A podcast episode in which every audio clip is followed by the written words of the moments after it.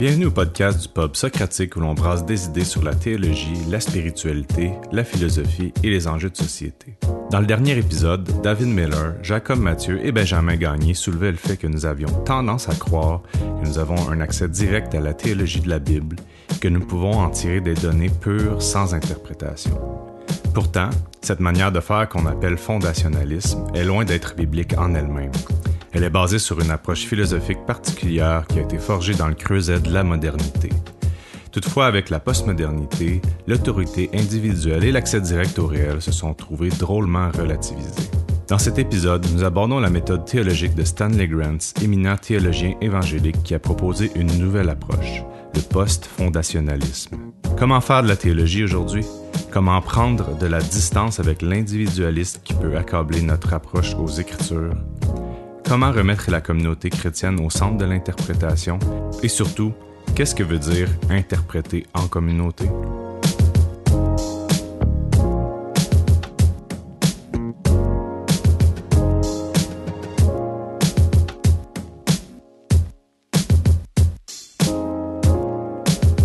On est dans un paradoxe. On veut s'effacer devant Dieu, pour le dire de même, à travers un peu cette façon-là de présenter la Bible. Mais finalement, ce qui arrive, c'est que le fait de disparaître, de ne pas se présenter comme, on va dire, interprète de la Bible, c'est qu'on se retrouve au centre. C'est un peu ce que tu euh, nommais tantôt, là. Euh, alors que plutôt que de retrouver Dieu au centre de cette expérience-là, de cette expérience des Écritures-là, puis euh, Jacob, un peu, c'est comme aussi, tu dis, on, grandit dedans, avec ça devient un système invisible. tout est invisible, mais tout ce qu'on on voit pas, au fond, l'éléphant dans la pièce qui est, qui est nous-mêmes et qui euh, est à risque, au fond, de mettre, euh, de, de, faire pencher une négociation difficile, surtout pour des enfants d'évangéliques, on le disait, les enfants chrétiens, c'est une négociation difficile là, entre voir Dieu et voir la parole de Dieu. Là, on est comme constamment tiraillé, puis l'expérience est, est un peu moins forte aussi, euh, comme on parlait au niveau de la conversion. Fait que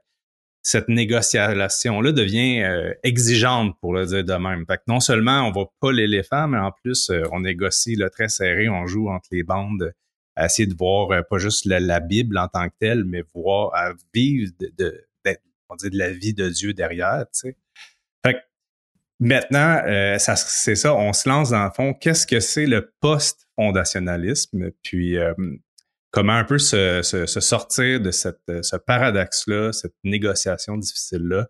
Comment tu euh, lance-toi, décris-nous ce que c'est, David. Encore, si, si, on en parle ici, on en parle surtout en rapport avec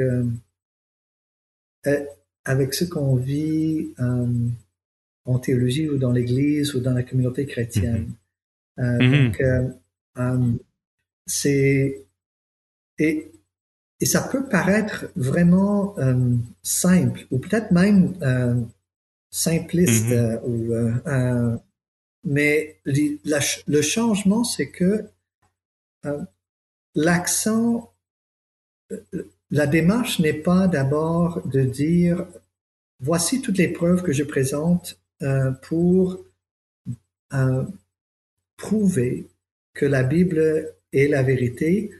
Euh, et après, je vais piger dans la Bible pour sortir des, vérités. Donc, l'autre approche, une approche post fondation, fondationnaliste, c'est de dire, comme quelqu'un qui est abordé par euh, le Dieu qui nous aime et qui a agi pour nous en Jésus-Christ, comme quelqu'un qui est abordé par ce Dieu-là, quand je me tourne vers lui, je veux je veux comprendre sa perspective et je veux participer avec d'autres personnes qui sont aussi dans cette relation-là à comprendre euh, comment vivre cette vie, comment voir le monde dans la perspective que Dieu nous donne? Et pour faire cela, euh, Dieu nous donne, Dieu nous aide. Et, en nous donnant la Bible, Mais la Bible devient, comme Grenz dit tout simplement, c'est peut-être même frustrant, euh, Grenz dit, c'est le livre de la communauté de foi. C'est le livre de la communauté mhm. chrétienne que Dieu donne à son peuple mhm. comme témoignage, comme aussi source de vérité. Et là, on peut dire source de vérité. On n'a pas besoin de... Donc, l'idée de, de, se dire, nous sommes dans une communauté de foi et nous voyons, nous cherchons à, à, à construire notre compréhension de, du monde et de nos vies en Jésus-Christ. Tout cela est, est une démarche que nous vivons ensemble dans un monde qui ne reconnaît pas nécessairement cette vérité-là.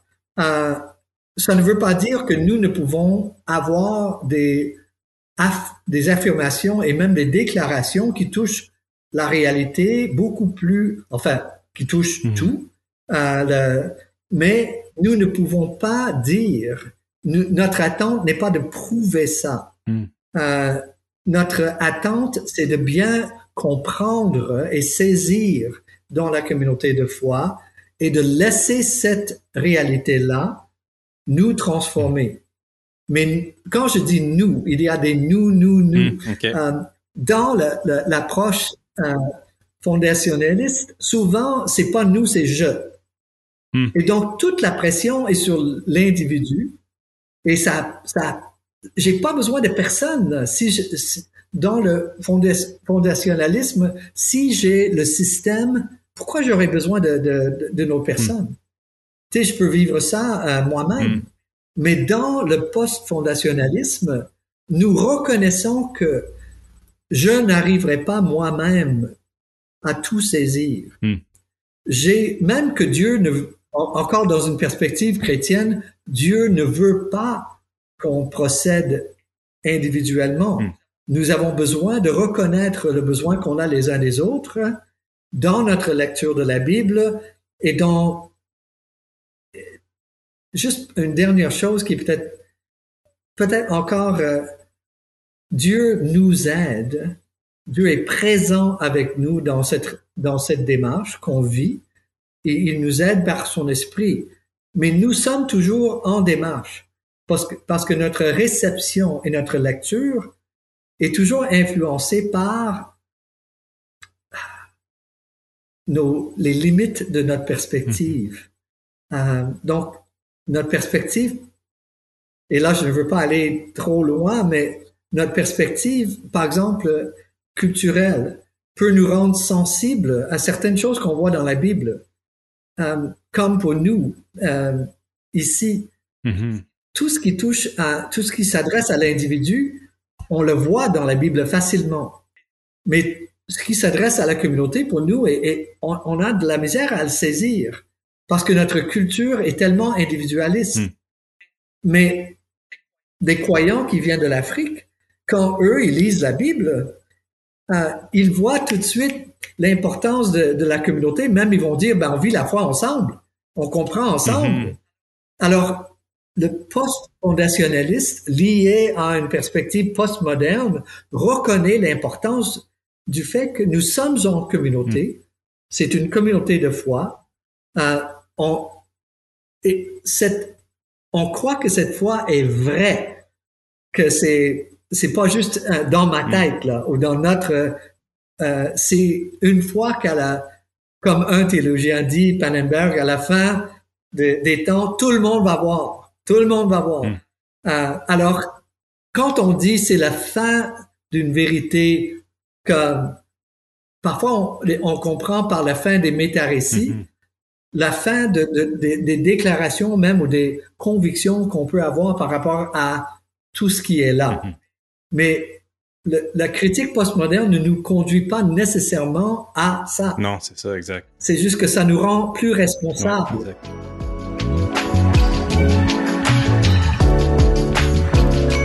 Notre culture est individualiste, contrairement à d'autres cultures.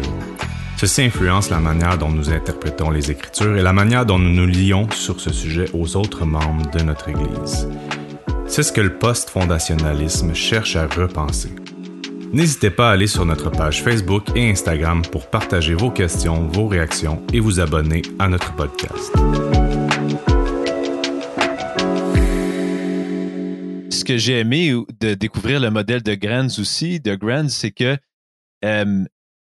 on, quand même avec ça, ça peut avoir l'air qu'on a moins de confiance de, de voir la Bible ensemble, les mêmes vérités, parce que là, on peut être tellement situé comme ben, ça va juste être dans mon contexte que je peux comprendre, mais je trouve que Grant, ce qu'il fait, c'est un peu comme s'il enlève le fondement à dire qu'on a des on aurait, on aurait des fondements euh, ou des fondations raisonnables qui nous amèneraient à croire ceci. Mais ce qu'il dit plutôt, non, notre capacité à voir la, la, vérité, à partager cette vérité-là ensemble, à voir le même Jésus, si on veut, à adorer le même Jésus, elle repose sur la personne du Saint-Esprit. Hmm. Et le Saint-Esprit est, celui qui peut nous faire voir le même Jésus parce que c'est l'Esprit de Dieu, c'est l'Esprit de Christ. Alors, la confiance qu'on peut avoir, que ce soit en Afrique, au Québec, euh, euh, partout, euh, de, de, de tous lire cette Bible-là et la confiance de pouvoir dire on peut avoir une communion ensemble, elle est basée sur la capacité du Saint-Esprit à nous, à, illuminer les Écritures et à nous amener en communion avec Dieu.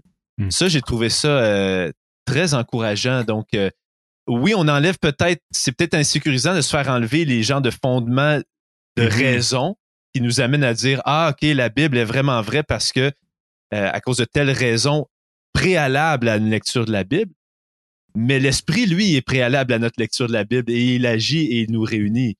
Mm-hmm. Euh, et donc, ça, c'est ce que je trouvais très, qui, me mettait très en confiance en lisant Grant. Mm. On remet, c'est ça, au fond, on remet euh, l'œuvre de Dieu avant la nôtre aussi, ou avant même notre propre travail ou notre propre responsabilisation euh, dans ce travail théologique-là. C'est lui qui agit. C'est là qu'on remet notre confiance, au fond. Ça l'enlève de nous comme individus. c'est un peu ça, de, ce que j'entends de, de, tout ça, au fond c'est que le, postmodernisme aura euh, proposé euh, de nous enlever le pouvoir individuel de tout comprendre seul euh, par nous-mêmes avec notre propre raison. Et là, notre version chrétienne, notre propre raison combinée, on va pouvoir tout comprendre ce que l'Esprit Saint va nous dire tout seul. Mais en même temps, on va dire par rapport à l'approche que Grant propose, c'est ben là maintenant qu'on est totalement insécurisé et seul et un peu comme euh, sans pouvoir devant cette expérience-là, ben retournons ensemble pour euh, recevoir le livre que Dieu a donné à son Église. Puis euh, si tu continues à élaborer un peu, c'est quoi les possibilités comme Là, on a nommé euh, des possibilités, par exemple, euh, communautaires. Mais j'imagine qu'en quelque part, sa méthodologie ou son approche est un petit peu plus large que ça, comme euh, nous permet d'aller un petit peu plus loin. Peut-être tu peux nous en dire plus sur ça. D'accord, je vais, je vais essayer. Si on fait comme une espèce d'extension de cette idée communautaire, et euh, tenez-vous là, ici, euh, on, peut parler d'un mot qu'on n'aime pas là. Et, euh, je, même Grant, il, a de la misère un peu, donc il, utilise un autre mot. Mais, si je dis tradition, tout le monde recule, puis on dit black, ah, j'aime pas ça là, c'est wash, c'est plat. Puis enfin, on pense à toutes sortes de choses qu'on n'aime pas et qu'on veut, on veut se défaire de ça là. Alors. Grant lui-même, il dit, ah, OK, OK, OK, d'accord, euh, calmez-vous, on va parler de l'héritage théologique. Mais peut-être c'est, c'est pas beaucoup mieux, mais, mais voici l'idée. C'est que ça nous permet de voir que la foi chrétienne est vraiment une foi historique. Hmm. Euh, Dieu qui agit dans le monde. Euh, génération après génération, Dieu, c'est pas une idée, c'est une, relation et un engagement euh, de la part de Dieu euh, envers le monde, envers son peuple. Et tout au long de l'histoire, nous pouvons apprendre euh, de comment on a compris, comment on a lu. Parfois, c'est des compréhensions qui nous, qui sont des exemples positifs, des exemples qui nous, qui nous disent ah ok oui ça c'est bon mais parfois, les exemples de, réception qu'on voit, sont vraiment, c'est pas beau là. Mm-hmm. C'est donc on dit oh là il y a un dérapage. Là on ne veut pas vivre ça. Puis alors, mais ça nous permet d'être qui nous sommes devant Dieu. Ça veut dire qu'on n'est pas, on est humain.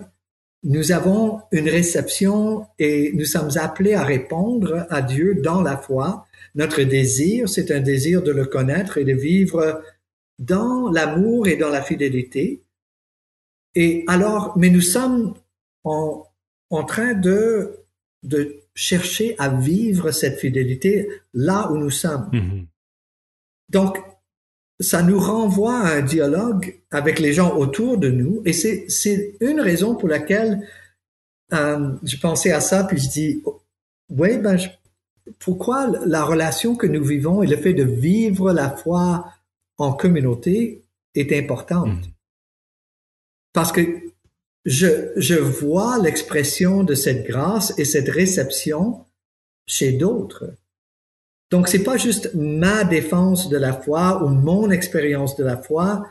Je suis, j'ai plein de reflets autour de moi, non pas de ce, un modèle parfait de comment saisir la foi et de, de le vivre, mais plein de gens comme moi qui cherchent à suivre, hein, qui cherchent à vivre. Et parfois, les questions que nous avons, et peuvent vraiment nous embêter, elles peuvent même nous bloquer, dire bah, je sais pas quoi faire avec mhm. ça.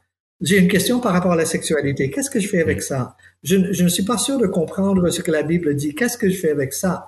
Alors quand je suis moi-même seul, euh, c'est un c'est un poids immense. Mhm. Et, euh, mais si je peux, et, et je peut-être les gens vont dire mais non non non, l'Église c'est pas une bonne place pour vivre ça. Je, je comprends, mais au moins l'intention de Dieu dans l'Église, c'est la possibilité de nous confesser, mm-hmm. d'être capable de nous dire là où nous sommes. Puis dans cette approche post-fondationnaliste, il y a cette, ça se lie vraiment à une humilité et une honnêteté.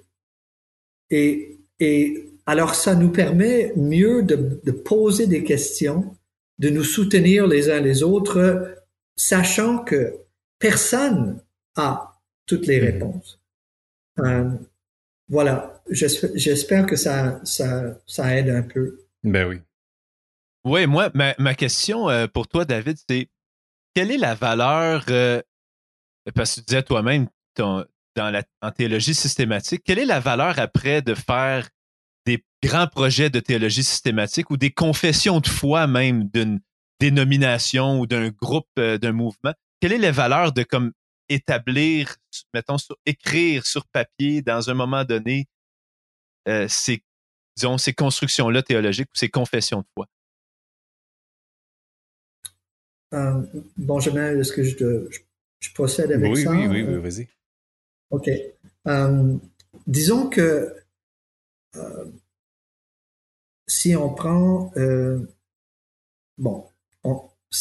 des confessions euh, de base comme par exemple le symbole des apôtres, qui est peut-être la confession la plus simple, dans le fond, la valeur de, de, cette confession et qui est presque, qui est reconnue par des chrétiens tout partout dans le monde, quelle que soit leur tradition. Donc, je nuance.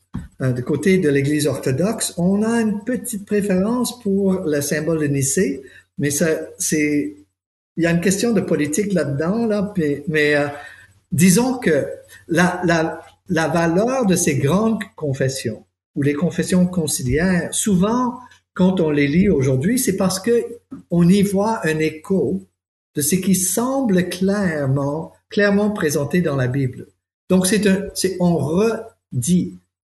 Là, vous pouvez dire, ah, ben là, on, retombe dans le même affaire qu'on avait avant. Euh, mais c'est pas tout à fait la même chose parce que quand tu vois toute la communauté à travers l'histoire qui reconnaît des fils dans le message biblique, mm-hmm. euh, c'est pas le résultat tellement de construire un système, c'est tout simplement une lecture, mais pas la lecture juste d'une personne ou d'une partie de l'Église, mais de toute l'Église qui reconnaît, ah oui, Dieu est le Créateur. Mm-hmm. Oui, Dieu est, c'est le Dieu trinitaire.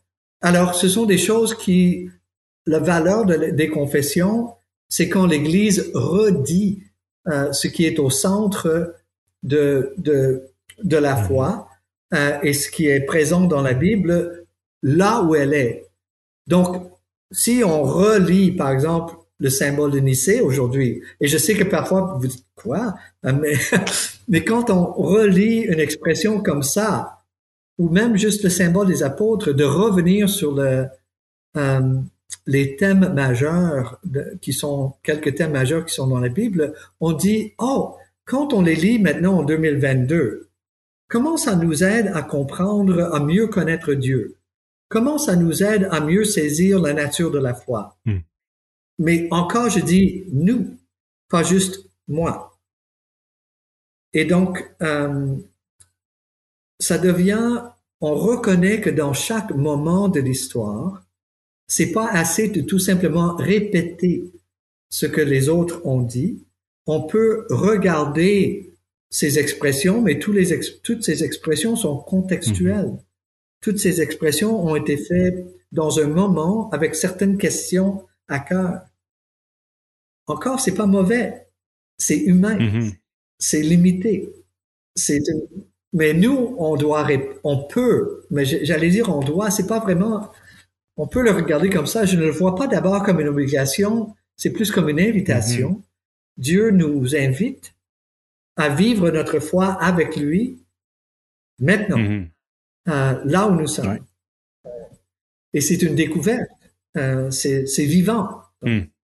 Oui, ben, je, pense que par rapport à ça, tu t'adresses en plus euh, surtout à un public évangélique en ce moment, puis je sais que les, dernières années en théologie ont, relativement ou cherchent à corriger le tir par rapport à ça, notre héritage théologique, la tradition chrétienne, puis la, réintégration dans notre théologie évangélique. Donc, il y a beaucoup de travail qui a été fait parce qu'effectivement, on a eu le sentiment que on, on reposait beaucoup sur les. on célébrait beaucoup tout l'accomplissement de tout le monde avant nous. Puis on disait enfin, on l'a l'affaire, les évangéliques. On n'a pas vraiment besoin. Nous, on peut faire le saut directement dans la Bible. on, on revient un peu au début de notre discussion. Nous, on pas besoin de passer à travers ces fils-là. Là. On le sait que à cette heure qu'on l'a, on le sait, on peut juste aller directement à Bible, puis euh, ça fonctionne, puis ça marche, puis regardez-nous aller. Mais finalement, ce qu'on s'aperçoit, c'est que ça, à travers euh, le temps, au moins même juste pratiquement, ça engendre une pauvreté, euh,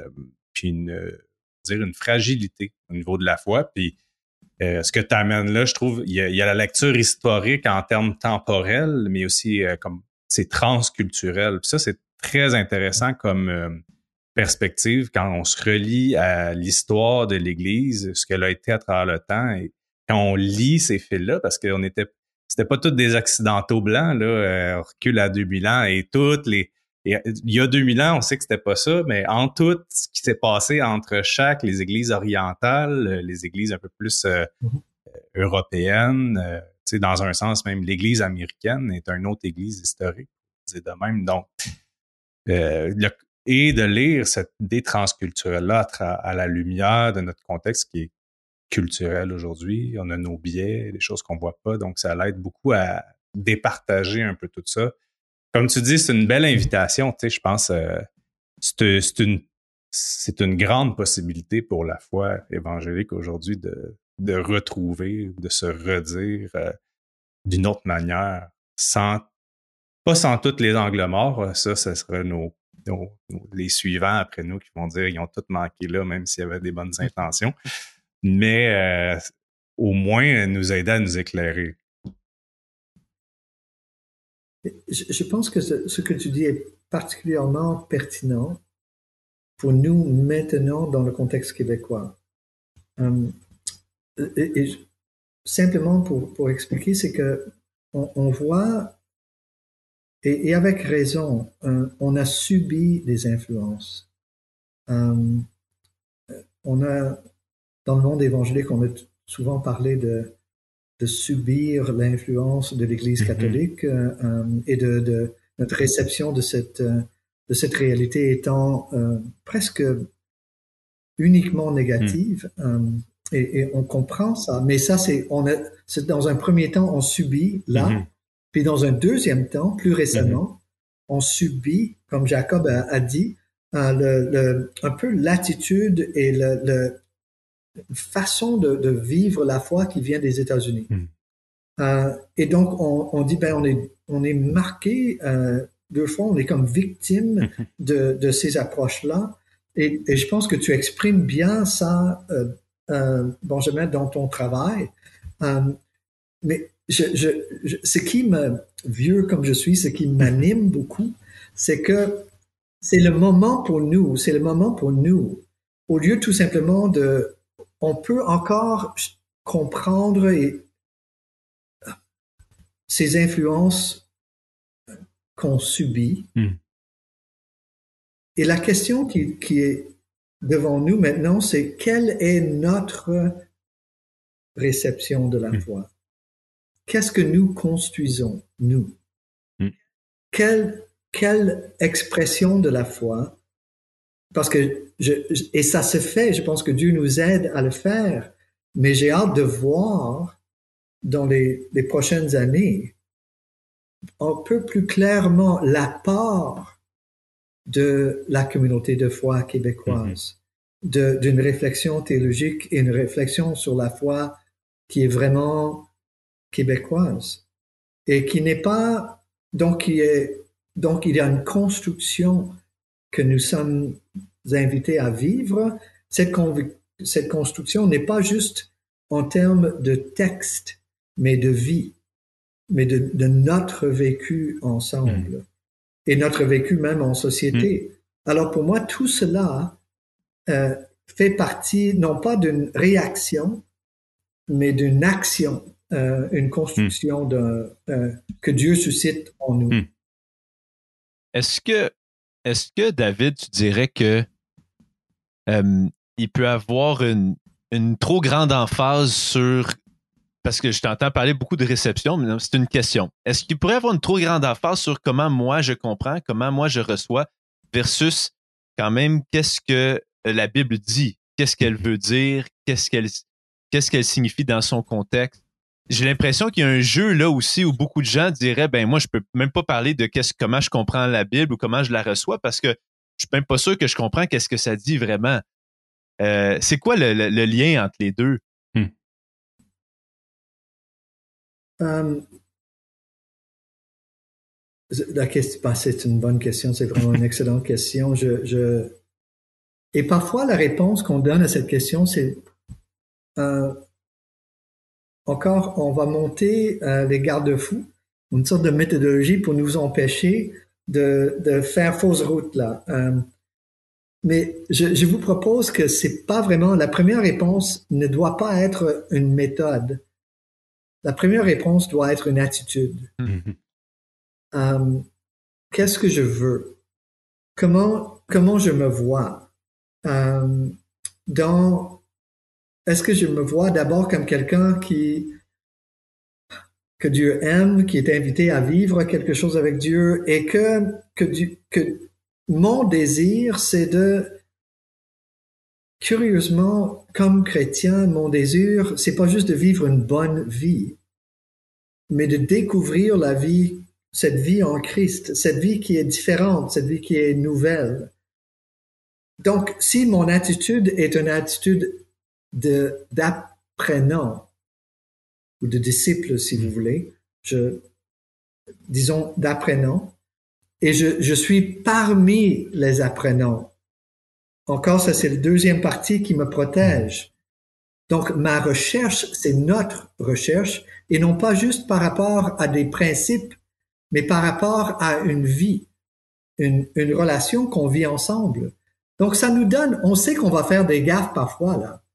Sais, il y a des moments où on, on, si on regarde des générations, on regarde des contextes, on peut les pointer, on peut les cibler. Hey, ils, ils ne comprenaient pas.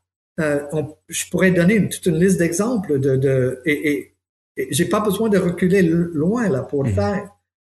Mais ce, je pense que ce qui peut nous libérer, relancer même, c'est cette invitation que Dieu, nous donne en Jésus-Christ.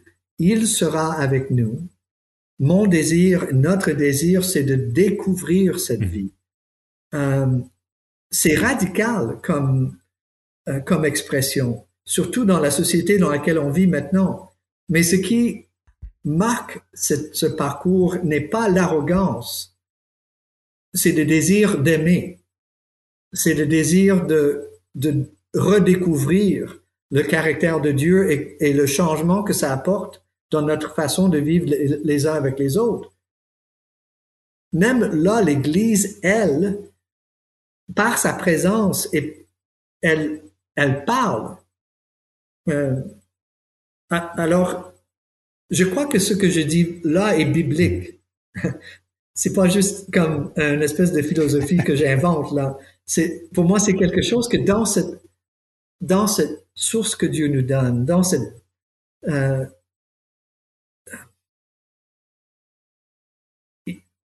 il, nous donne ça pour nous aider à voir euh, sa perspective et, de voir la vie qu'il nous propose. Euh, donc,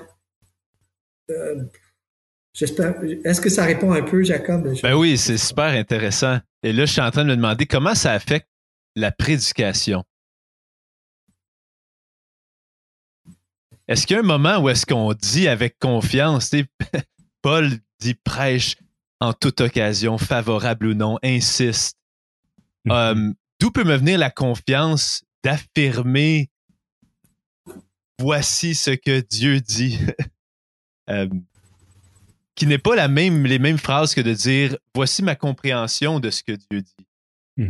Euh, donc, comment, comment est-ce que ça influence la façon qu'on peut vivre ou même recevoir des prédications? Je pense que c'est juste de dire vivre et recevoir, faire et recevoir. Je crois qu'on on doit revenir sur Jésus, à Jésus lui-même, là. Et enfin, lui, notre autorité, notre désir est, vraiment lié à lui, à sa personne. Mais lui, son rapport à, la Bible, à la parole de Dieu est clair. Donc, il reconnaît la valeur et l'importance, l'autorité de, de la parole de Dieu. Euh, donc, nous, notre, on, dans la prédication, nous ne sommes pas d'abord en train de prêcher un système. Euh, parfois, ça peut être le cas, euh, mais nous sommes appelés à annoncer, à proclamer Christ. Paul dit, si je peux, euh, nous ne nous prêchons pas nous-mêmes. Nous ne sommes pas en, train de prêcher notre réception. Mm-hmm. Nous sommes en train de proclamer Christ. Nous le faisons comme des êtres humains. Donc nous sommes présents. Mais notre message n'est pas notre capacité. Notre message, c'est de pointer mm-hmm. vers Dieu et de proclamer euh, qui il est. Et donc, on peut reconnaître que dans la communauté de foi, dans la communauté de chrétienne, la Bible, et c'est une position de foi, je, on ne peut pas écarter la foi de, de, de, de l'expérience, mais que, que la Bible a de l'importance parce que notre foi est en Christ et c'est une médiation. C'est une façon que Dieu nous donne pour comprendre qui il est. Donc, encore, on, on prêche, mais le prédicateur aussi demeure un apprenant, hmm. fait partie de la communauté. Donc, le problème parfois, c'est que le prédicateur se place au-dessus de la communauté et il dicte sa vérité ça c'est arrogant et ce n'est pas, à la limite, c'est pas chrétien. C'est, il n'est pas au service de Dieu ni de la communauté dans ce temps-là. Dieu peut l'utiliser à la limite, mais c'est pas, c'est pas comme ça que que que Dieu nous appelle Et Paul est tellement habité par ce désir de dire quand j'étais avec vous, je ne voulais pas vous emballer par ma, mon système. Tout ce que je veux vous dire, je veux vous diriger vers Christ. Euh, donc, si nous sommes habités par ce désir, ce moi, je, je, travaille comme, je suis théologien, euh, je travaille, je m'identifie comme, je travaille dans la théologie systématique et j'en suis content. Si quelqu'un m'avait dit ça au début de ma vie chrétienne, j'aurais ri. Mm. Non, non, non, jamais. Mais maintenant, je vous. Donc, on, on veut travailler, on veut proclamer la parole de Dieu comme des serviteurs, et notre confiance est en Christ et non pas dans notre façon de, de saisir la chose. Hmm. Ben, c'est, c'est tellement, pour moi, c'était une très bonne question. C'est super bien appliqué, c'est tellement bien répondu. Puis je pense en quelque part, tu sais, on, moi, moi, ce qui me venait en tête, c'est que c'est comme une, tu sais, il y a deux côtés à cette médaille-là. Tu l'as bien dit, euh, David. C'est comme le côté, euh, tu sais, c'est des gens qui comprenaient le message de Dieu et les autres se passaient en background, mais eux, culturellement, ils étaient très, très proches de ce que tout ça signifiait. Nous, on a déjà un, gap de 2000 ans entre ces deux cultures-là. Donc, dans un sens, on va dire, il y a, un, il un triage qui s'est déjà fait parce qu'ils comprennent déjà bien la culture dans laquelle ils sont. Ils sont, on va dire, à deux pas de Jésus dans, le temps. Tu sais. Mm-hmm. Mais de l'autre bord, euh, eux-mêmes faisaient des erreurs. Il y a dans le texte biblique euh, des gens qui attendaient euh, Jésus qui revienne dans leur temps, tu sais, par exemple. Donc, il y a des corrections qui se font au fil du temps. Fait qu'on n'a pas le droit non plus à la même naïveté, pour le dire de même, historique ou la même c'est pas le bon mot, là, mais candeur, candide, c'est-à-dire euh, on est très, très proche. On voit pas tout. On a une culture orale euh, du texte biblique, des lettres qui circulent. On n'a pas tout le livre au complet dans nos mains. Fait comme on, on, faut naviguer avec cette distance-là et tout ce, le poids de, des apprentissages qu'on a fait à travers le temps aussi. Comme on a pu. Euh, puis tu parlais de l'attitude, de, la, effectivement, je pensais quelque part. c'est beau d'entendre ça le pasteur, le, le, prédicateur, euh, c'est ça, c'est un apprenant comme les autres. Puis on le dit souvent, en fait, souvent ça sort cette phrase-là. En tout cas, je l'ai, c'est pas comme la première fois que j'entends ça, mais euh, on dirait, dit dans le contexte de notre discussion, ça, on dit ça remet un peu plus les, euh, c'est plus juste la performance de l'humilité là qui est là où c'est, c'est un, un, vrai contexte pour la vie, pour le dire de même. Puis euh, en terminant, parce que ça fait, on a vraiment une bonne discussion, puis on pourrait aller encore plus loin. Là, puis Jacob a un devoir à terminer. Alors, euh, merci. Effectivement. qu'il va se reposer. il, est, il est une heure plus tard en plus à toi, Jacob. Ouais, c'est ça. c'est Mais, ça. Ouais, Alain Nisus m'attend. Ah, parfait, très bon ça.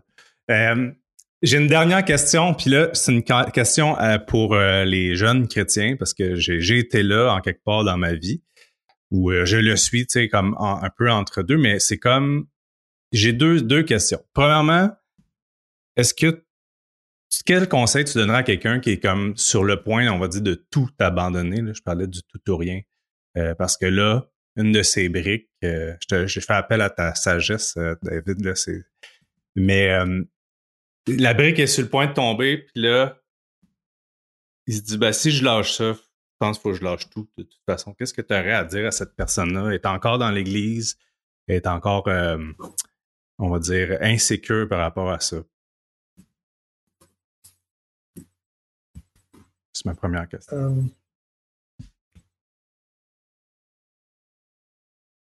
je, dirais euh, que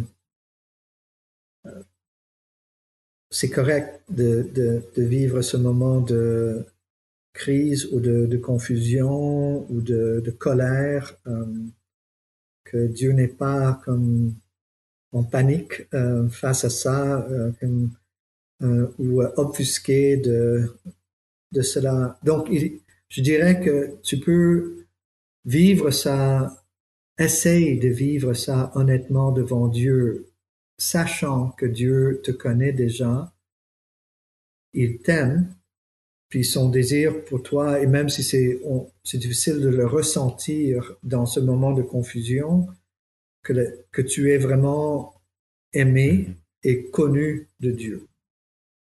Euh, donc, la foi, c'est la possibilité de se dire devant Dieu hein, au lieu de se cacher, de et sans sans peur, sans avoir peur. Mm.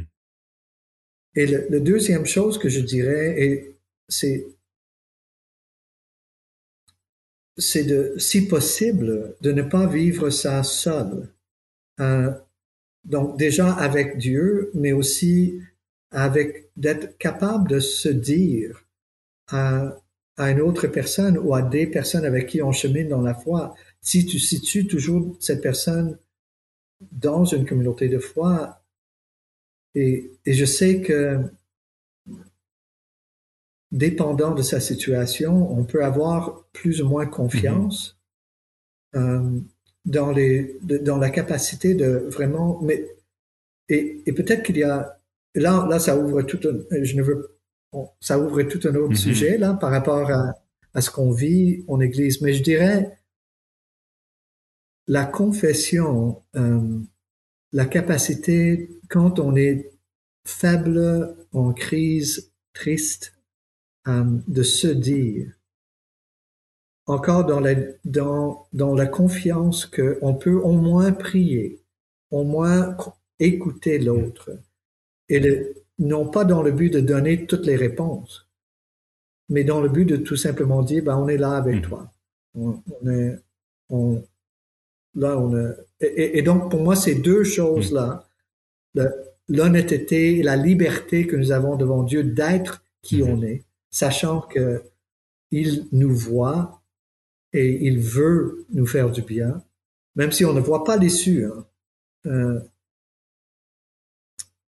et de vivre ça avec d'autres personnes, euh, si mm-hmm. possible.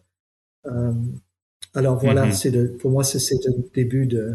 je, je, vais, je vais te poser la question qui va t'amener à la place. Peut-être que tu voulais pas répondre. tu voulais pas aller. peut-être pas, peut-être pas aussi. Mais moi, ce que j'entendais aussi en écoutant tantôt, tu sais, euh, je pense en quelque part, cette idée-là de retour à la communauté pour comprendre la vérité, euh, pour euh, comprendre ce que Dieu veut nous dire. Tu sais, c'est comme quand on est à l'intérieur de l'Église, c'est facile de dire, hum, hum, tu sais, ou c'était pas facile, mais en tout cas, on est déjà, on est déjà là. Puis moi, je pense, j'entendais, on va dire ça, les, les des affiliés rués dans les brancards, dans un sens, à entendre ces, ces choses-là, parce qu'ils vont dire, mais non, mais moi, dans mon histoire, ce que j'ai fait, c'est que j'ai déjà tout mis ma confiance dans ma communauté. Puis là, là, il n'est pas question que je, je, je viens juste de, on va dire ça de même, de retrouver une capacité à me dire dans tout ça. Donc, je te, je, te, pose une question difficile. Là. Je sais que c'est pas évident, mais je voulais au moins, tu sais, comme je les entendais réagir pour le dire de même, puis j'avais, je pense que ça serait bien dans un sens d'essayer de leur donner euh, voix là-dedans. Mais tu sais, ils vont dire, mais ça va être dur, là, si moi je vais pas dans une communauté qui vont m'attraquer euh, à nouveau à coup de la Bible dit ça, tu sais, euh, c'est pas ça que j'ai besoin. Je vais prendre le risque, là, je viens de retrouver, on va dire ça de même, mais mes forces. Fait que ça va un peu dans le sens inverse. On est des gens qui, sont au cœur de l'individualité. Ça veut pas dire qu'ils sont dans l'individualisme nécessairement, mais c'est juste que c'est un peu une retrouvaille qui s'est passée après coup. Donc, je te, c'est un peu, je te mets un, une question difficile sur la table, puis euh, sens-toi bien libre de répondre. T'as pas besoin de, de tout régler, là, s'entend. Je pense que cette question est parmi les questions les plus difficiles qu'on peut poser dans le contexte mm-hmm. actuel.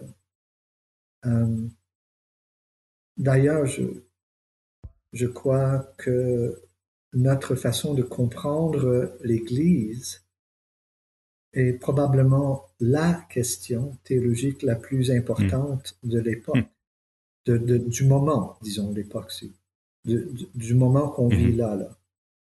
Euh,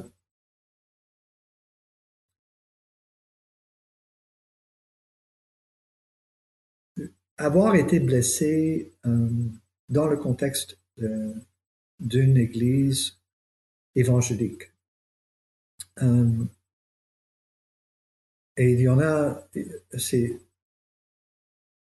parce que souvent, parce que notre, notre façon de vivre l'Église était axée sur, était à la, bizarrement très individualiste. L'Église est un, un lieu de ressourcement pour moi, pour ma mm-hmm. foi, et très peu relationnel. Hmm. Mais nous sommes des êtres relationnels. Donc parfois, nous sommes dans des, dans des contextes d'église qui sont malades sur le plan relationnel. On ne, on ne peut pas se, on, on, on, ne connaît pas la réalité de la confession. Euh, quand je dis ça, je veux dire, on n'est pas, on ne, on n'est pas dans une communauté où on, est, on se sent libre de se hmm. dire. Voilà, voici qui je suis. Hmm. Mais je vous propose que bibliquement, cette chose est partout présente.